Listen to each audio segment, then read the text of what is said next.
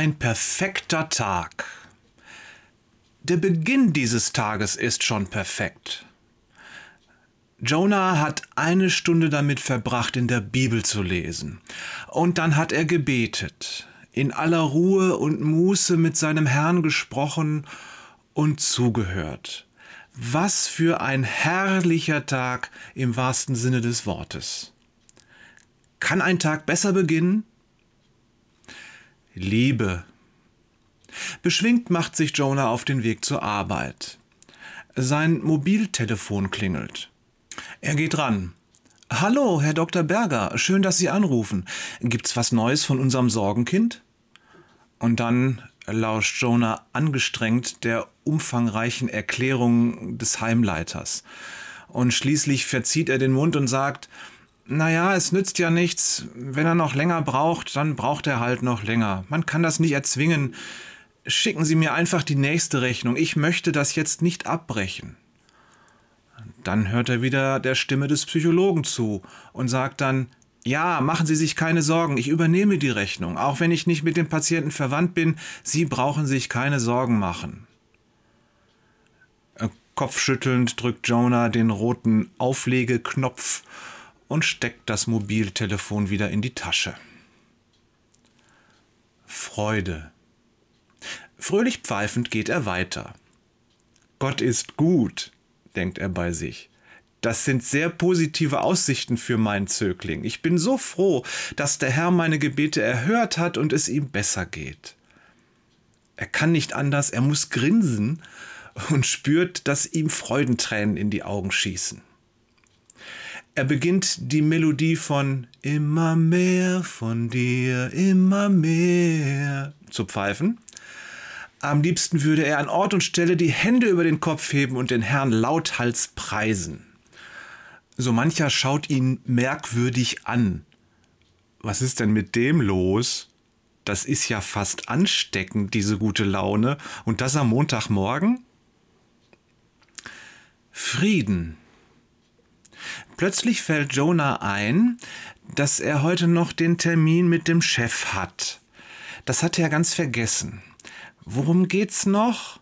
Ach ja, die Vorwürfe gegen Markus, dass er gestohlen habe. Er nimmt sein Mobiltelefon und ruft den Azubi an. Morgen, Markus, wie geht's dir? Du weißt, wir haben gleich den Termin mit dem Chef. Bist du bereit? Der junge Mann antwortet mit wenigen Worten. Ja, ich glaube dir, dass du nicht gestohlen hast, und der Chef kennt mich, der weiß, dass ich niemals etwas sagen würde, was Unruhe in die Firma bringt. Jonah nickt, als sein Gegenüber antwortet Richtig, wir wollen sehen, dass wir die Sache gut vom Tisch bekommen. Darum setzen wir uns zu dritt zusammen. Wir werden ganz sicher eine friedliche Lösung finden. Das ist auch dem Chef wichtig. Lächelnd lauscht Jonah den Befürchtungen des Azubis. Jetzt macht dir keine Sorgen, deshalb bin ich doch dabei. Ich sitze zwischen euch und werde dafür sorgen, dass wir alle in Frieden auseinandergehen. Bis gleich, Markus. In ungefähr zehn Minuten bin ich da. Beim Auflegen spürt Jonah ein Magengrummeln. Ich habe noch nichts gegessen heute, schießt es ihm durch den Kopf. Ich glaube, ich hole mir noch schnell ein belegtes Brötchen. Geduld. Die Schlange beim Bäcker reicht bis auf den Bürgersteig. Jonah reiht sich ein, in Gedanken noch ganz bei dem Azubi. Mehr und mehr Leute stellen sich an. Es dauert nicht lange, da hört Jonah den ersten Maulen. Das dauert ja ewig hier, könnt ihr nicht noch jemanden an die Kasse stellen? Ein kleines Mädchen an der Hand seiner Mutter schaut ihn mit großen Augen an. Die Frau macht einen gehetzten Eindruck. Scheinbar steht sie unter einem großen Zeitdruck. Ich habe nicht den ganzen Tag Zeit. In einer halben Stunde beginnt meine Schicht und die Kleine muss noch zum Kindergarten. Jonah lächelt sie an. Ich weiß, dieses Warten kann einen verrückt machen, gerade dann, wenn die Zeit drängt. Inzwischen bin ich ruhiger geworden, weil ich weiß, dass meine Ungeduld nichts bringt und alles nur schlimmer macht. Wenn Sie möchten, lasse ich Sie vor. Das bringt doch auch nicht viel, mault die Frau und beugt sich dann zu ihrer Tochter hinunter. Weißt du was, Schatz? Heute holen wir dir ein Negerkussbrötchen am Kiosk. Ist das gut? Die Kleine nickt begeistert und kurz darauf sieht man Mutter und Tochter eilends um die Ecke verschwinden. Freundlichkeit. Die Zeit schreitet fort und wenige Minuten später betritt Jonah die Bäckerei. Plötzlich dreht sich die Frau in der Schlange vor ihm um und faucht Sie haben keine Maske auf. Ohne Maske darf man hier gar nicht rein. Erschrocken greift Jonah nach seiner Maske. Bevor er sie aufsetzt, lächelt er die Frau freundlich an. Danke, dass Sie mich darauf aufmerksam machen. Die Irritation ist der Frau anzusehen. Sie nickt kurz und dreht sich dann wortlos wieder nach vorn.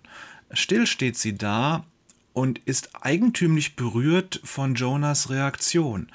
Sie fühlt sich, als hätte sie sich mit ihrem ganzen Gewicht in einen stürmischen Wind geworfen und dieser wäre einfach verstummt. Es gab keinen Gegendruck, keinen Widerstand. Eigentlich kann ich mir heute auch mal ein Rosinenbrötchen gönnen. Freudig lächelt sie in sich hinein. Das war wirklich mal ein netter Mann. Mit diesen Gedanken der Frau in der Schlange vor Jonah wollen wir die Geschichte für heute verlassen. Kannst du dir denken, wie sie morgen weitergeht, wie Jonas Tag sich weiterfüllt und warum ich diese Geschichte erzähle? Gott segne dich. Jörg, diese Geschichte ist noch nicht zu Ende. Peters und Thorsten, der schon ganz gespannt ist auf das Ende, war da.